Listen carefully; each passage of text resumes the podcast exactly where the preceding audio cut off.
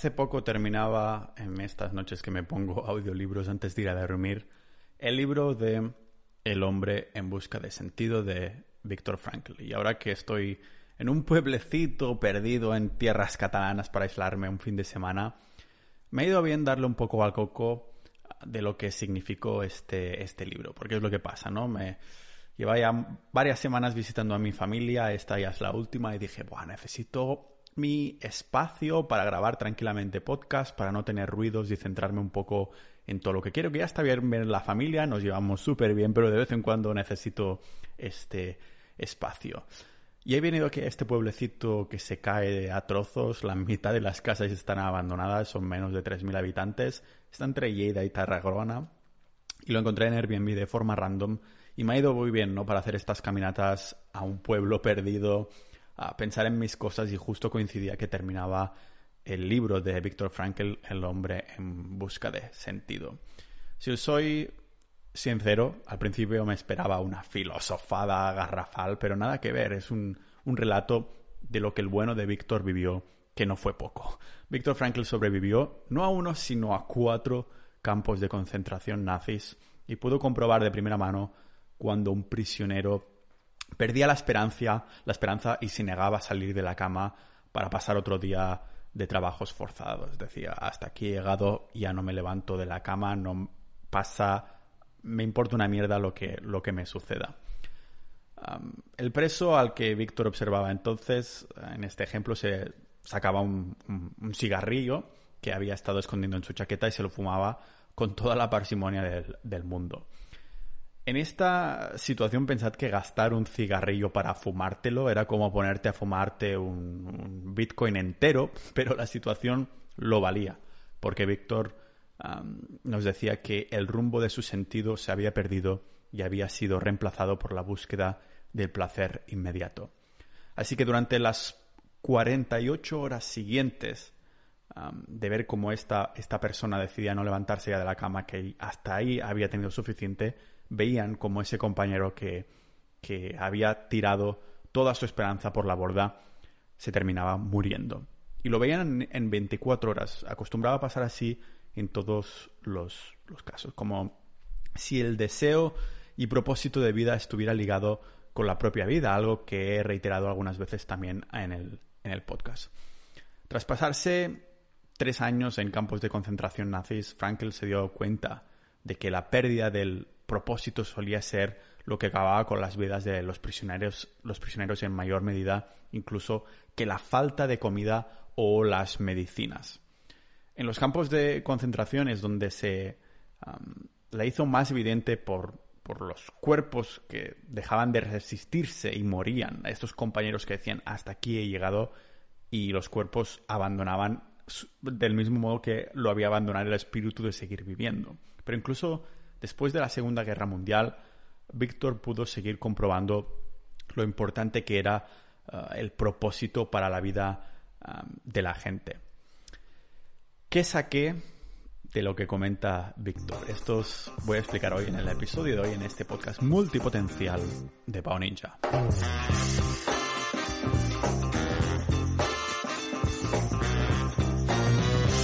Muchos de estos libros que me termino leyendo o escuchando en audiolibro los saco precisamente de, la comunidad de Sociedad.ninja, que si queréis apoyar el podcast, eh, a escuchar episodios exclusivos y también formar parte de una comunidad multipotencial, tenemos ahí un club de lectura, podéis dar soporte yendo a Sociedad.ninja y suscribiros. Pensad que cuesta menos de lo que cuesta una cerveza en Noruega al mes. Y este es uno de los libros que no hemos ah, leído en conjunto y después hemos hecho debate, como hacemos algunas veces, sino que simplemente está nuestro apartado de recomendación de que la gente dice que lee y después reacciona a estos libros. Y vi que era cortito. un compañero, uno de los ninjas de la vida, Rubo, estamos teniendo un debate que solo estábamos él y yo, que habíamos leído un libro sobre ventas que se llama No, ah, de Jim, Jim no sé qué. El caso es que Rubo y yo tuvimos ese debate pequeñito, estuvimos ahí media hora debatiendo el libro y mencionó este, esto, ¿no? Que se había leído el, el hombre en busca de sentido y que era pequeñito y dije, hostia, pues lo tenía como ahí en mi lista, digo, va a ser este la chispa que necesito para, para ponérmelo. Y nada, en un par de noches antes de acostarme me, pongo algo en, en, audiolibro y este duraba dos, dos horitas a una velocidad de 1,25 más o menos. Porque claro, me puedo poner velocidad por dos porque me entra un estrés que no puedo dormir sino. Pero este fue perfecto para escuchar a velocidad normal, sin que ni muy rápido ni muy lento. Y saqué bastantes cosas, como os decía en la introducción, no era una filosofada como me pensaba al principio, sino experiencias desde el punto de vista de un, de un psiquiatra. ¿Qué saqué de lo que comentaba Víctor Frankl? Pues una conclusión que ya he dicho algunas veces en el podcast y que en la comunidad también se habló en su momento. El sentido de la vida es conseguir que la vida tenga sentido. Un sentido que varía cada día. No es, eh, yo tengo un propósito que a 5 o 10 años, no, es un sentido que puede variar perfectamente cada día. Por esto os comentaba en el episodio del 1 de enero de este año que no hago propósitos de año nuevo, porque va variando. Porque el sentido debe buscarse constantemente para llegar a sentir que se tiene.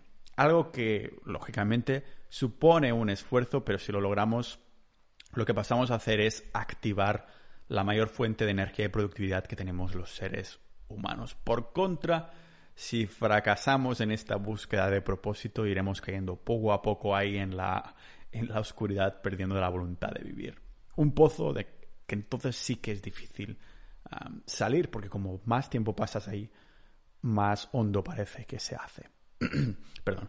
Como psiquiatra, Frankel fue testigo también de cómo estos pacientes que no tenían un propósito acababan consumidos por la adicción, la ira y la, y la desesperación. Y ya no estamos hablando tanto de lo que vio ahí dentro en los campos de concentración, sino de sus pacientes. La pérdida de sentido había creado un vacío existencial en sus vidas que acababa llenándose rápidamente con desesperación, como si fuera um, un, gas venenoso que llena una habitación. Un gas venenoso que puede ser aún más letal que los otros tipos de gas que se usaban en los campos de concentración en las personas que lo vivían ahí dentro.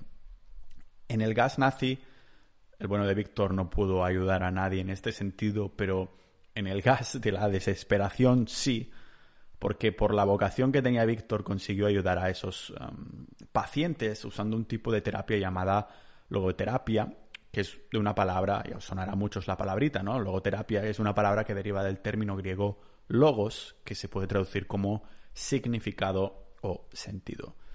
Cuando se veía forzado a encontrar un sentido y a ayudar a otros a encontrarlo durante su época en los campos Ah, de, bueno, de concentración nazi, Frankl descubrió que existen tres fuentes principales de sentido para la vida humana. Perseguir un objetivo sería el primero, amar de forma desinteresada y sufrir con valentía, que váyame la combinación de sufrir y valentía.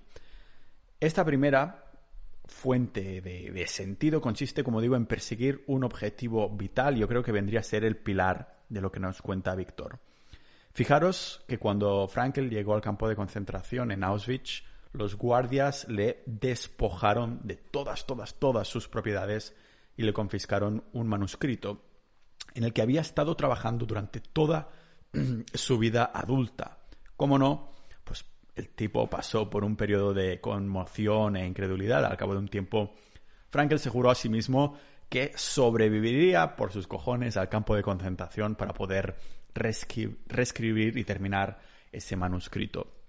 Se le metió tanto este propósito en la cabeza, ese objetivo en la cabeza, que el tío, mientras sufría tifus y se encontraba al borde de la muerte, usó trocitos de papel que había ido recogiendo por el campo y empezó a tomar pequeñas notas a mano para comenzar la reconstrucción de su manuscrito.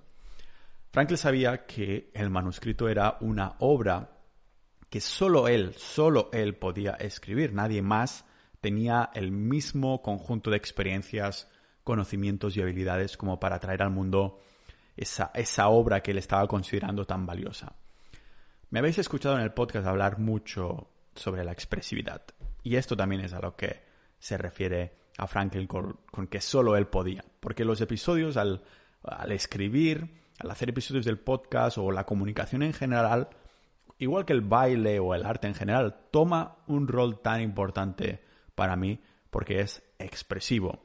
Es para decirlo así, trascendente a nivel personal. Todo el mundo puede hablar de, de los mismos temas que yo, pero nadie, absolutamente nadie, puede hacerlo como lo hago yo o como lo haces tú. No mejor ni peor, pero de la misma manera, porque cada representación expresiva que hacemos de arte, escritura, lo que sea, es una representación de la vida que hemos vivido. Víctor sabía que tenía que salir con vida del campo de concentración si quería perseguir esa, esa tarea vital que solo él podía hacer así, porque si moría, su obra se habría perdido para siempre. Si te murieses hoy, pues habría, digamos que una tarea, algo, una acción que solo tú podrías haber terminado. Una obra que requeriría tu conjunto único de experiencias, conocimientos y fortalezas. Podría ser una charla, por ejemplo, que, querrías o deberías dar en el futuro, un proyecto al que deberías haber contribuido, un equipo que tendrías que haber liderado o un libro que mm, estabas destinado a escribir. Frankel dijo que en los campos de concentración nazis uno podía comprobar quiénes sabían que había una tarea esperándoles entre los más aptos para sobrevivir. O sea que el libro casi que incita a preguntarnos, a preguntarnos cuál es esa tarea que me está esperando. Si no lo sabemos, quizás una buena parte de energía la tendríamos que destinar a encontrarla durante nuestro día a día, ¿no? Si está tan ligada a nuestro rol con la esperanza de vida y la felicidad. Levantarnos cada mañana con el objetivo de tener nuevas experiencias, adquirir nuevos conocimientos y desarrollar una combinación de habilidades que nos llenen. Cuando sintamos que tenemos que prepararnos para una acción que solo nosotros podemos llevar a cabo, una acción para la que hayamos nacido, sentiremos que la vida tiene un propósito. Y ahí entramos en la segunda fuente de sentido en la vida que, según Víctor, es el amor desinteresado. Y es que antes de la guerra, Frankel trató a una, explicaba en el libro, una mujer desconsolada porque había perdido a su hijo y ahora tenía a otro con una discapacidad muy gorda. La mujer, antes de conocer a Franklin, había intentado suicidarse junto con este otro hijo, pero Víctor la, detuvo y la ayudó a recuperar el sentido de la vida y a renovar un poco estas ganas, esta, esta voluntad para vivir. Franklin le pidió a esa mujer que se imaginara a sí misma, con 80 años, mirando atrás a una vida llena de placer y libre de cargas de cuidar a ese hijo discapacitado. Y tras reflexionar, la mujer pensó que mirando al pasado así, como, una, como si fuera una anciana de 80 años, su vida le habría parecido un fracaso. Entonces Franklin le pidió que ahora se imaginara una vida dedicada al cuidado de, de ese hijo. ¿vale? Y tras pensárselo, la mujer le respondió que había logrado que su hijo tuviera una, una vida plena, había hecho de él una mejor persona y podría decir que su propia vida había valido la pena y estaba llena de sentido. Esta historia va un poco más relacionada con la definición de amor que usaba Frankl, ah, que era diferente al de la mayoría. Cuando pensamos en amor no pensamos en una definición como esta. Tenía poco que ver esta definición con la sensación de estar enamorado y más con la, con la lucha por ayudar a otros a tener éxito. Por lo tanto, para Frankl el amor era el acto de ver el potencial no realizado en los demás y crear, ayudarles a crear oportunidades para ellos. Algo que me recordó bastante al libro de, de Tolstoy que leí en 2009, un libro llamado Felicidad Familiar, Family Happiness, que descubrí gracias a la película de Hacia Rutas Salvajes, Into the Wild, en la que el propio Christopher McCandless cita lo que dijo Tolstoy en este libro llamado Felicidad Familiar. Christopher McCandless o Alexander Supertramp dije, dijo, viví muchas cosas y ahora creo que hallé lo que se necesita para ser feliz. Felicidad familiar. Una vida aislada y tranquila en el campo, con la posibilidad de ser útil para quienes es fácil hacer el bien, la gente, y que no estén acostumbrados a que se lo hagan. Y un trabajo que se espera sea de utilidad y el descanso, la naturaleza, libros, música, amor al prójimo. Esta es mi idea de felicidad. Y sobre todo, tú como compañera niños quizá, ¿qué más desea un hombre?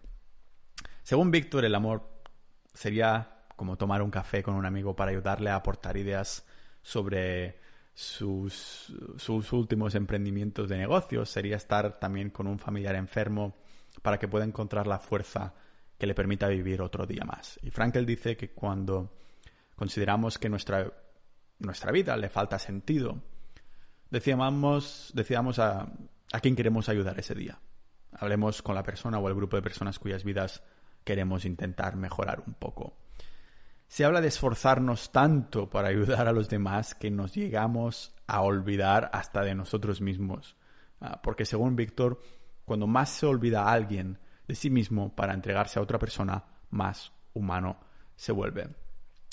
No sé si esto es lo que nos hace humanos o hasta qué punto estoy de, de, acuerdo en esta, en esta fuente de sentido de vida que menciona Víctor, porque siempre he creído que hay personas que son muchísimo más propensas a ayudar a los demás y que les llena muchísimo más que a otras, como si cada un tipo de persona tuviera distintas maneras de expresar ese amor, como comenté en el episodio de los cinco lenguajes del amor. El de ayudar a los demás parece uno de estos cinco lenguajes. Y está claro que aquí, en este libro, Víctor era una de, esta, de estas personas. Por esto digo sí, pero no, tal vez. Ah, en lo que sí somos expertos, no sé si somos todos expertos en ayudar a los demás y que nos llene tanto, tanto, tanto. Pero en lo que sí somos expertos es en esta tercera y última fuente de sentido de vivir, que vendría a ser sufrir con valentía. A lo largo de los tres años que Franklin pasó en campos de concentración nazis, tuvo que sobrevivir a cantidades inimaginables de sufrimiento. ¿Cómo encontró la forma de superarlo? Pues imaginándose a sí mismo, eso lo explicaba él, que se, para superarlo se imaginaba a sí mismo en el atril de una cálida y bien iluminada sala de conferencias. Tal cual. Se imaginaba a sí mismo dando una charla sobre la psicología del campo de concentración. De esa manera, todo lo que le oprimía en ese momento se convertía en algo objetivo que podía ver y describir desde el punto de vista de la ciencia. Usando este método, pudo elevarse, para así decirlo, por encima de la, de la situación y del sufrimiento, observándolo todo como si fuera algo del pasado. Volvemos a esa vista de pájaro, por esta vez es una vista de pájaro emocional. Eso nos recuerda a lo que dijo Nelson Mandela después de haber pasado en prisión décadas. Usó su sufrimiento como forma de para inspirar a millones de, de personas por todo Sudáfrica para que perdonasen a sus enemigos y trabajasen unidos con el objetivo de reconstruir una nación. No quiero entrar en la historia específica de Mandela porque sinceramente tampoco la sé mucho, pero sí que sé que inspiró para bien a montones de personas. Pero a lo que me refiero es a que su sufrimiento tenía un propósito. Como Frankel dijo, el sufrimiento deja de serlo cuando encuentra un sentido, cuando está sufriendo por algo. Por esto, siempre que nos sucede una buena hostia de la vida, un revés inesperado, eh, incontrolable. Hay que intentar encontrar un, sentido con el fin de evitar que el sufrimiento se convierta en desesperación y caiga en saco roto. Es muy fácil, ya lo sé, decir que, bueno, hay que mirar de forma objetiva el sufrimiento y preguntarnos cómo podría sentirnos, ah, cómo podría servirnos para hacernos valioso este sufrimiento. Lo que es mucho más difícil, si me preguntáis a mí, es encontrar el valor de este sufrimiento mientras está sufriendo. Para poner una analogía, cuando estamos sufriendo en el gimnasio levantando pesos que estamos en el fallo muscular, no dejamos de estar sufriendo en este momento, pero sabemos cuál es el objetivo y por esto algunos de nosotros incluso llegamos a disfrutar ese, ese dolor. Y es que muchas veces el mayor valor del sufrimiento reside en la manera en que fortalece nuestro carácter. Por ejemplo, si piensas en el personaje que más te gusta de, una, de tu película favorita, es probable que haya tenido que superar algún tipo de ah, sufrimiento, el camino del héroe, ¿no? Que se llama ahí. Y ese sufrimiento te permitió descubrir quién era de verdad ese personaje y lo que representaba. Es cuando salen sus verdaderos colores. Ahora, imaginémonos que somos el personaje de una película. Lo somos nosotros. Y cuando estamos sufriendo, consideremos que se trata de una oportunidad para reforzar las creencias, valores y um, también ideales y para también inspirar a los, demás a hacerlo. Frankel decía que al aceptar el desafío de sufrir con valentía, la vida tendrá un, un sentido hasta el último momento y dicho propósito seguirá ahí literalmente hasta el final. Tiene sentido encontrar sentido, ¿no? Vemos constantemente que hay personas que más propósitos parecen tener, que no significa que los tengan a la vez, pero que van teniendo propósito tras propósito. Con estas personas terminan con ya le notamos de esas personas que tienen más orgullo y ganas de, empuñar el día, más felices parecen estar también, que no irónicamente está relacionado en más esperanza de vida y calidad de vida como la ciencia nos demuestra. Tal vez los estudios sobre el ayuno intermitente y el incremento de longevidad que he visto de los que pasaron por campos de concentración nazis no fuera, al fin y al cabo, el único factor que les hizo vivir más tiempo de media al cabo de los años por haber pasado un ayuno intermitente, de cómo reaccionaban sus, sus células en estos ayunos y comer tan poco. Tal vez ese propósito de vida es otra herramienta que nos, no, no acostumbramos a considerar que es tan importante como los factores más biológicos. Es un factor mental súper importante que va ligado a esto y es lo que nos hizo humanos, pero que juega también un rol igual el comportamiento de nuestras células en un ayuno prolongado. El rol físico, biológico que tenemos tan bien documentado por la ciencia y el rol psicológico del propósito de vida, que es lo que nos hace ser humanos. Si miramos nuestros ancestros, tiene sentido. Cada persona en una tribu tenía un rol.